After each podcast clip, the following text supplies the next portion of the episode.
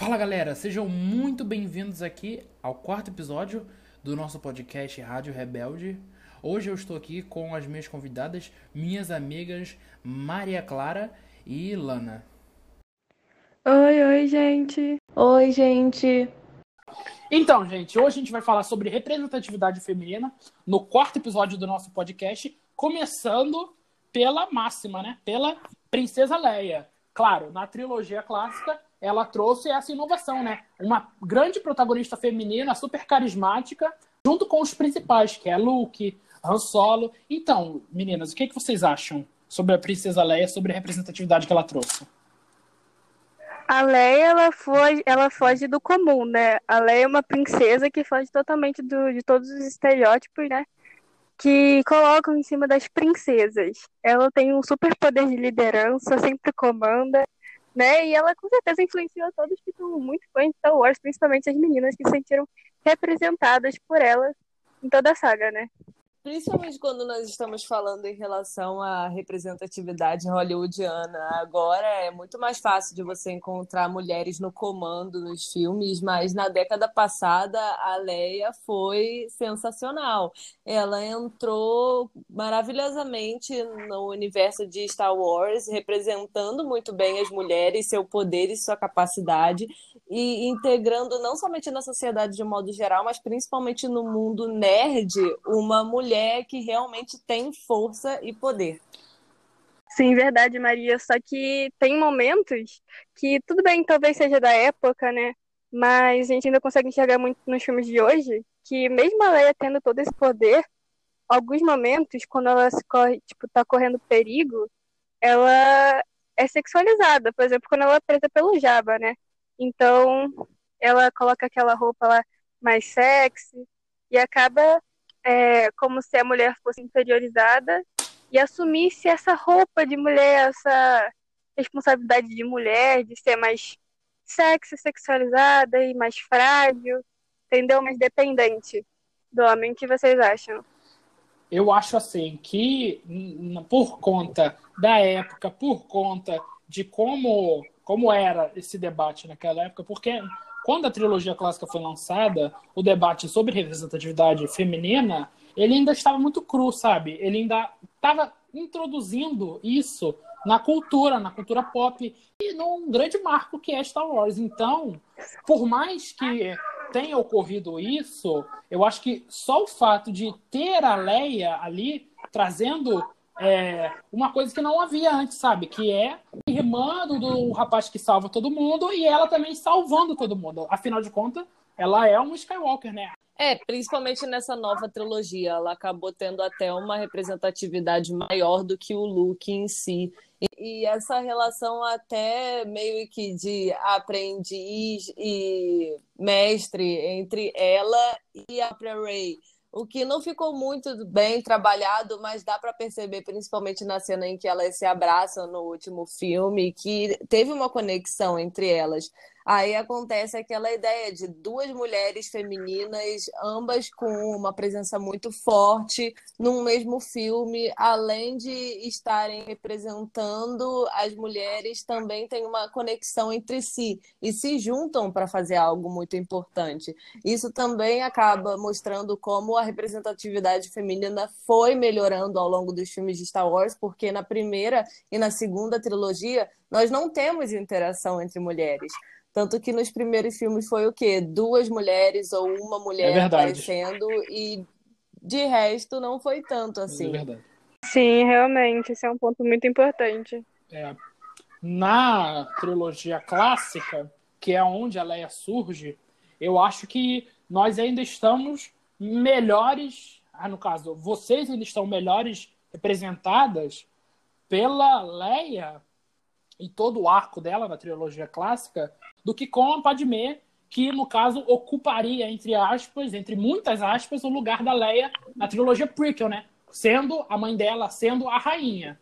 Qual é a opinião de vocês sobre isso? Vocês acham que essa representatividade feminina se perdeu um pouco no meio do caminho quando o George Lucas fez a, os episódios 1, 2 e 3? A Padmé era um personagem muito interessante, ela comandou seu país por durante oito anos, muito tempo, e assim, mostra Só que foi, achei que foi mal explorada essa parte nela. Talvez não mostrasse tanta força que a Leia tem, que a Rey tem nessa, nessa personagem. É, até porque, independentemente do fato dela ter reinado, e até mesmo deles terem colocado pequenos detalhes, como depois do reinado dela, o povo ainda quis que ela voltasse para o cargo, só que não era o desejo dela mais. E assim, são pequenos detalhes que eles incrementaram depois, mas acaba parecendo que eles incrementaram justamente para encher linguiça, né? Acabar deixando as pessoas mais interessadas e até mesmo ver mais um pouco dessa representatividade feminina que não teve muito na segunda trilogia. Porque, sem querer ofender a personagem da Padme, eu acho que ela realmente tem um arco muito bom que não foi aproveitado, mas ela parece mais como o interesse amoroso do Anakin do que qualquer outra coisa. Concordo plenamente. Sim, ela, por mais que a Padmé ela tenha, seja rainha, uma coisa que te parece poder, ela já vai mais pelo outro lado, de princesa. É, vai mais ser o amor, comparado a Rey e a Leia, são, assim, coisas totalmente diferentes, que no qual as mulheres se sentem mais representadas tendo ter nesse sentido de liderança, de comando, não apenas de seguir e amor. Agora eu vou, eu vou dizer uma coisa que eu observei assistindo os episódios 1, 2 e 3, a trilogia prequel. Não sei vocês. Só que a Padmé, eu acho assim, que a personagem Padmé Amidala do episódio 1 é uma. E a Padmé Amidala do episódio 2 e 3 é outra. Por quê? Eu vou explicar isso agora. Ela no episódio 1, Ameaça Fantasma, você vê de verdade a Padmé indo pro combate e liderando todo mundo e falando: Não, eu sou a rainha e quem manda aqui sou eu. Não, senhor Jedi não vai mandar aqui, não. Quem manda aqui sou eu, tá ligado? E ela trazendo tudo isso que, que é o que o povo quer ver, o que a Leia fazia. Só que, devido ao hate que o episódio 1 tomou, quando ele foi lançado, que a galera achou que estava muito diferente da trilogia clássica, ela foi murchada, né? se tornando apenas um interesse amoroso do Anakin, que é exatamente o que ela é, tanto no 2 quanto no 3. Ela perde muito desse poder que ela tinha, sabe? E é uma coisa que ela tem na contextualização desses três filmes, que é a animação The Clone Wars, sabe? Você vê realmente a Padmé exercendo o cargo de senadora, ela mostrando, não, gente, a gente já tá aqui no Senado, tem que fazer isso, isso e isso. Ou então, ela sendo rainha e liderando Nabu de fato. Realmente, a série Clone Wars explora muito mais todos os detalhes. Eu, sinceramente, quando vejo a série agora e lembro que a Sokatano não aparece no filme, eu fico extremamente triste porque também é uma personagem feminina incrível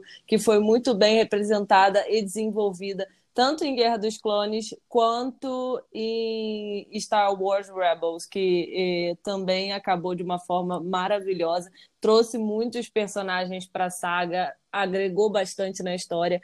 E a Padmé, como você disse, nos filmes, principalmente em A Vingança do Sith, ela acaba é, aderindo mais àquela imagem mesmo de princesa da Disney. Uma mulher mais frágil, ela fica muito em casa, é mais como a esposa grávida do Anakin e ele está sempre ali em destaque. É óbvio que ele é o protagonista, mas eles acabam deixando de lado as características dos outros personagens para enaltecer a história dele, o que não foi muito bom para o desenvolvimento é, saga, da trilogia. As mulheres são representadas apenas por três personagens principais, né? Seria a Padmé, a Leia e a Rey.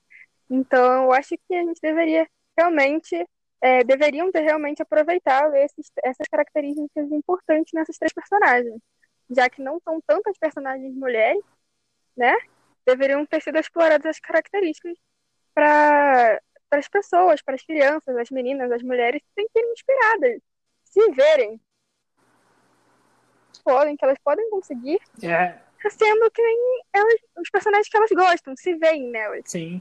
É, tem uma coisa muito, muito. um pouco até machista dentro disso, sabe? Porque. Porque, tipo, a gente sabe que, que tem sua importância Darth Vader, tem sua importância Anakin e, e, e o pai do Anakin. Só que todo mundo se preocupa com o pai do Anakin. Claro, é o protagonista, é o principal, é um principal. Mas, e a mãe do, e a mãe do, do Luke da Leia, sabe? E a, a esposa do Anakin? Por que, que ele tem que ter tanta importância, assim, tanto protagonismo como ele tem? Claro, ele tem que ter. Mas eu acho que ele também poderia dividir isso um pouco com a Padmé, sabe? Já que ela é a mãe dos dois, que eu acho que tem até mais importância do que ele, sabe? Ah, Vingança do Sif, nós não acompanhamos esse período de gravidez da Padmé e como foi para ela em si. O que é uma parte muito importante por se tratar dos protagonistas da primeira trilogia, a Leia e o Luke, e não foi trabalhado isso. Apesar do Anakin ser a ascensão, ser o Jedi que literalmente veio dos céus, não é, ou escolhi. Nossa, The Chosen One. Agora eu não consigo ouvir essa frase lembrar de Harry Potter. Tá. É... Apesar disso, como o Oliver disse, dava para aproveitar mais as características e o protagonismo da Padmé como uma personagem tão importante, tanto para Nabu quanto depois para o cenário. Sim, realmente, concordo com você, Maria. Deveria ser mais explorado isso nela, todas essas características a gente sabe que antes, enquanto Star Wars era gerenciada pelo George Lucas, um homem, ela tinha uma certa visão. Quando a Disney comprou a Lucasfilm os direitos para fazer filmes de Star Wars, ela colocou como presidente da Lucasfilm, o maior cargo da, da, da produtora, é a Kathleen Kennedy. Ela já havia trabalhado com George Lucas no passado com o Steven Spielberg em Indiana Jones, em Jurassic Park e também em Star Wars.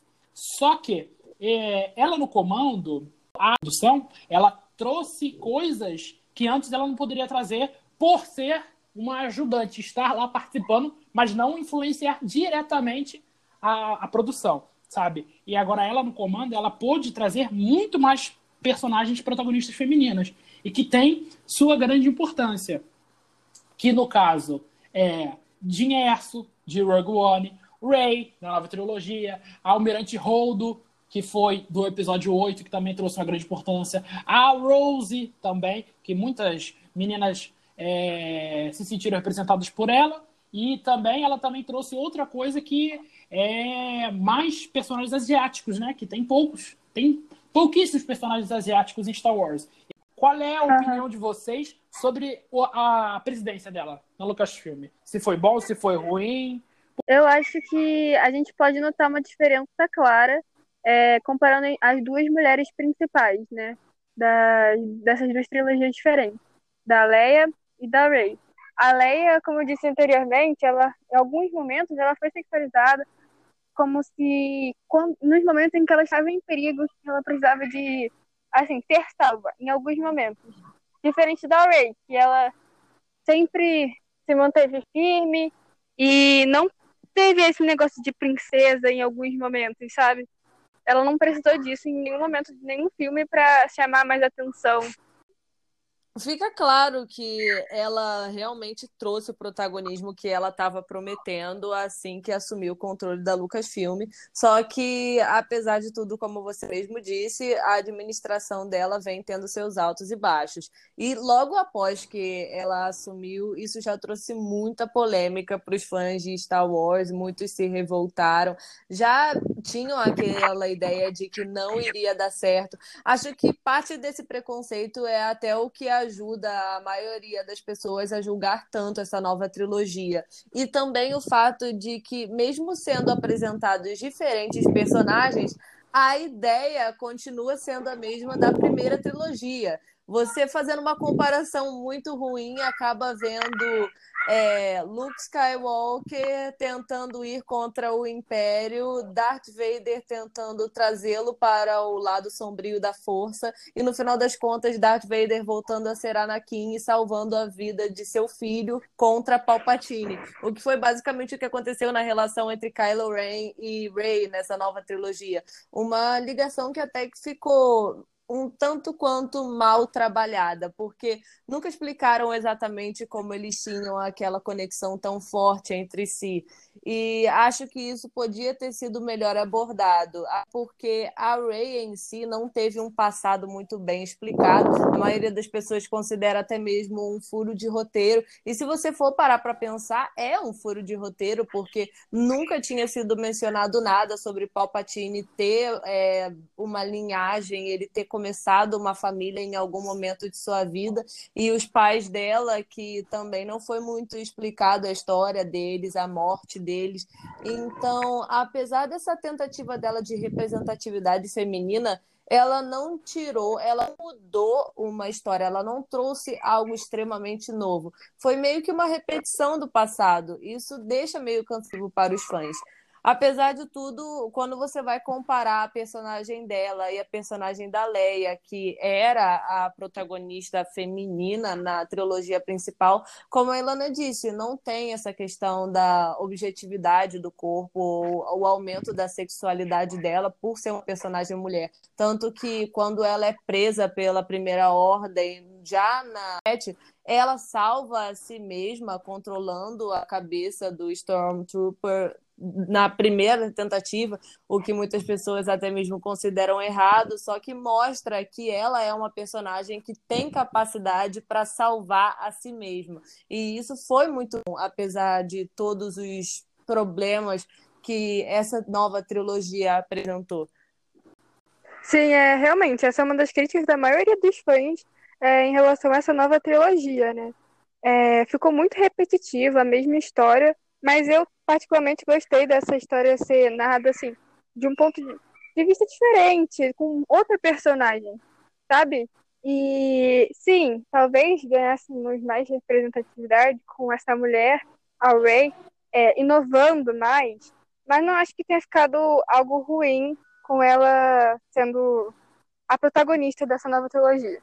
Com ela, com todas as características dela, ela salvando a si mesma, assim como a Leia já se salvou, né? Mas sem essa sexualização. Então eu gostei muito dessa, dessa nova trilogia, por mais que muitos fãs não tenham gostado muito por causa dessa repetição de fatos, né? De acontecimentos. É, eu vou concluir o que vocês disseram de um, de um jeito que, que fique claro. A Ray é o que é, o, assim, essa é a minha opinião. Eu acho que assim, o que a Kathleen Kennedy propôs de trazer mais protagonistas femininas é uma coisa super importante. Só que é uma coisa que precisa ser trabalhada e não pode ser feita a qualquer custo. Eu acho que eles tinham a oportunidade de trazer a Ray como uma personagem totalmente nova, que, que não fosse, não fosse, não precisasse ser especial, ser uma Skywalker ou uma Palpatine para ser poderosa. Era até uma coisa melhor para esse protagonismo feminino. Então, é assim, são muitos prós e contras. Os fãs têm certa parcela de culpa de, de estarem errados nas, nas críticas deles? Tem, claro que tem. Como a Kathleen Kennedy também tem sua certa culpa por não ter é, uma. não saber administrar corretamente uma trilogia, sabe? Por quê? ela permite que, que arcos sejam estabelecidos no primeiro filme e sejam desconectados no segundo filme. E no terceiro eles retornem se, fazendo uma conexão com o primeiro. E aquele do meio fica solto no limbo, sabe? Isso era uma coisa que, que o, o, ela, enquanto presidente da Lucasfilm, deveria ter, ter visto, sabe? E não só vamos trazer personagens femininas, vamos trazer representatividade a qualquer custo, sabe? É uma coisa importante, obviamente tem que ser feito, sabe? Só que você precisa ter cuidado com isso. Porque senão é uma coisa que vai, assim, se sair mal feita, ela prejudica a própria, o próprio fato de você querer trazer, sabe? E aí fica um pouco desconexo. Sim, eu achei, é, realmente, isso que você falou faz muito sentido, Oliver. Mas na parte que a Maria falou, concordando com ela e com você, é, para fazer mais sentido, poderia ter sido realmente mais explorado essa parte da, da de onde a Ray veio, sim, mais é, comentado, mais explicado. E sobre o que você falou de não necessariamente ser alguém que tenha poder, ser uma Palpatine ou uma Skywalker, é uma coisa meio complicada, porque acho que não atrairia tantos fãs assim para essa nova trilogia, até porque a gente está falando de um filme de ficção científica. Tem uma mulher que tem poder, mas acho meio complicado ela não fazer parte de nenhuma dessas famílias, digamos assim. Acho que é uma maneira que ela achou de chamar mais as pessoas. Nossa, ela é uma Palpatine. Surpreender. Eu acho que, tipo assim, o plot que eles tentaram trazer dela ser uma, uma Palpatine, uma Skywalker, foi um erro de continuidade com a própria trilogia, sabe? Porque. E isso é uma falha da própria Kathleen Kennedy enquanto presidente da Lucasfilm. É, porque enquanto os outros filmes estabelecem que ela não é ninguém e não precisa ser ninguém para ser importante, ser poderosa, para ser a protagonista, o último filme, o episódio 9, ele vem contra isso. Ele fala: não, não, ela, a Rey é uma Palpatine, e depois ela vira um Skywalker, e por isso ela é tão poderosa, por isso ela tem tanta atração pelo lado sombrio, sabe? Eu acho que é uma coisa que não precisava. Eu gostava mais da Rey quando ela não era ninguém. Eu não sei a opinião de vocês. Eu preferia ela não sendo ninguém sendo poderosa. Eu acho que seria até melhor para esse pedido de representatividade, de protagonismo feminino. E é uma coisa que se perde com isso. Eu não sei. O que, que você acha, Maria Clara? Justamente, foi um ato que contradiz muito a ideia mostrada pelo primeiro e pelo segundo filme, justamente dela não precisar ser alguém famoso, fazer parte de uma linhagem poderosa para ter poder. Ela simplesmente era forte, ela tinha capacidade e ela estava mostrando aquela capacidade. O terceiro filme acaba completamente com essa ideia. E a situação só piora a partir do momento que, no final do filme, quando aparentemente ela estava ali para aceitar a sua linhagem e apesar daquilo dizer que ela era uma boa pessoa, ela esquece o fato de ser uma Papatini e se auto-intitula uma Skywalker. É, realmente, isso eu também concordo. Me pegou um pouco no final, essa foi uma das partes do filme que, assim, para mim não fez muito sentido. Eu acho que ela deveria ser, seguir essa linhagem, né? E se for falar, não, sou uma, uma Palpatine, mas não sou igual aos outros Palpatines. Eu sou como eu sou. Eu vou mostrar que eu posso fazer o que eu quero, eu posso ser do bem. E não simplesmente ignorar e falar que é uma Skywalker. Para mim, isso realmente não faz muito sentido. Fugiu muito do que eu acho que ela queria dizer expressar. E é, é isso. De fato, é, a nova trilogia, a direção da Kathleen Kennedy tem seus altos e baixos. Bom, agora a gente chega num ponto muito polêmico, que é Ray é uma Mary Sue. Antes da gente começar esse debate, eu quero deixar claro que a Mary Sue, ela é uma protagonista, ela é uma personagem que se mostra muito poderosa sem qualquer tipo de explicação, sem muita explicação. E só pelo fato dela ser a protagonista, ela pode chegar lá e derrotar todo mundo. Essa essa questão, ela tem essa grande polêmica porque dentro desse questionamento tem muito machismo e também tem esse que a gente falou, a má administração da Kathleen Kennedy. Qual é a opinião de vocês? Qual, o que vocês acham sobre isso? A Ray é uma Mary Sue ou não é? Sinceramente, em todos os filmes da trilogia, nós temos momentos em que o protagonista faz coisas que são fora do comum. Até porque, quando você vai olhar de um modo geral nos filmes de ficção científica, o protagonista vai ter um destaque, principalmente em relação às suas habilidades. Ele vai ser o mais forte, ele vai ser o mais poderoso, ou ele vai ser o mais inteligente. Isso acontece tanto com o Luke Skywalker quanto com Anakin Skywalker, e as pessoas completamente esquecem isso na hora de julgar o Rey e as suas atitudes ao longo do filme filme. Sendo que no final das coisas, aparentemente, ao, o último filme dessa terceira trilogia parece fazer essa ligação dela com o Palpatine justamente por causa desse julgamento dela ser considerada uma Mary Sue e eles querendo arrumar uma explicação para todas essas coisas incríveis que ela faz, além de ser protagonismo.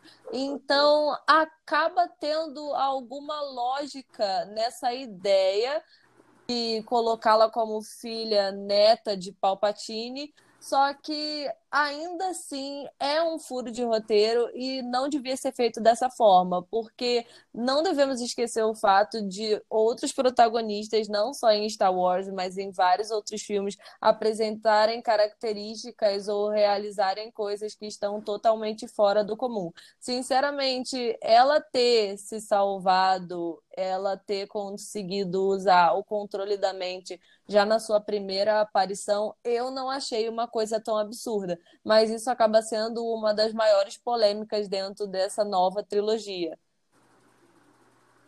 Sim, realmente.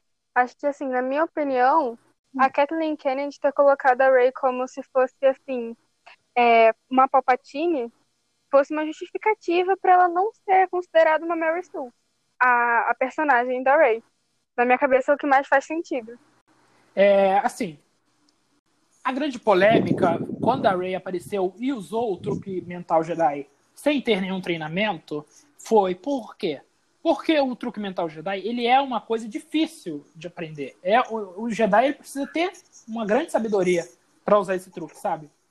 Só que isso também entra em conflito, porque o Anakin, no episódio 1, entra numa nave e explode uma nave enorme, gigantesca, sem qualquer tipo de treinamento. Ele só aprendi, aprendeu a pilotar o, o speeder, a, a, corrida de pod, participou da corrida de pod, mas isso é uma realidade muito diferente. Você entrar numa nave e, e vencer uma guerra, sabe? E ele ainda sendo criança. Então, acho que assim, entra em contradição o funk que diz que a Ray é uma Mary Sue sem que nem pra quê, sabe?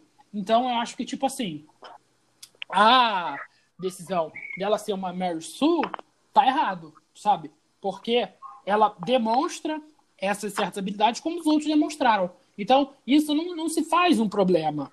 E além do mais, agora, nesse último filme, eles trouxeram até explicações para justificar o fato dela não ser uma Mary Sue, como é ela ser uma Palpatine e também a Díade da Força. Não sei se vocês lembram. A Díade da Força dela com Kylo Ren permitiu que ela soubesse, aprendesse habilidades da força, como truque mental Jedi, só pelo fato dela poder ter acesso à mente do Kylo Ren, que tem treinamento, que foi um Jedi e se tornou um usuário do lado sombrio, sabe? Então eu acho que, que essa discussão, ela não, não, não é uma coisa que deveria ser debatida ainda, sabe? Porque é simplesmente o fã que não aceita que é machista, não aceita uma mulher chegar lá e poder bater em todo mundo. Só isso.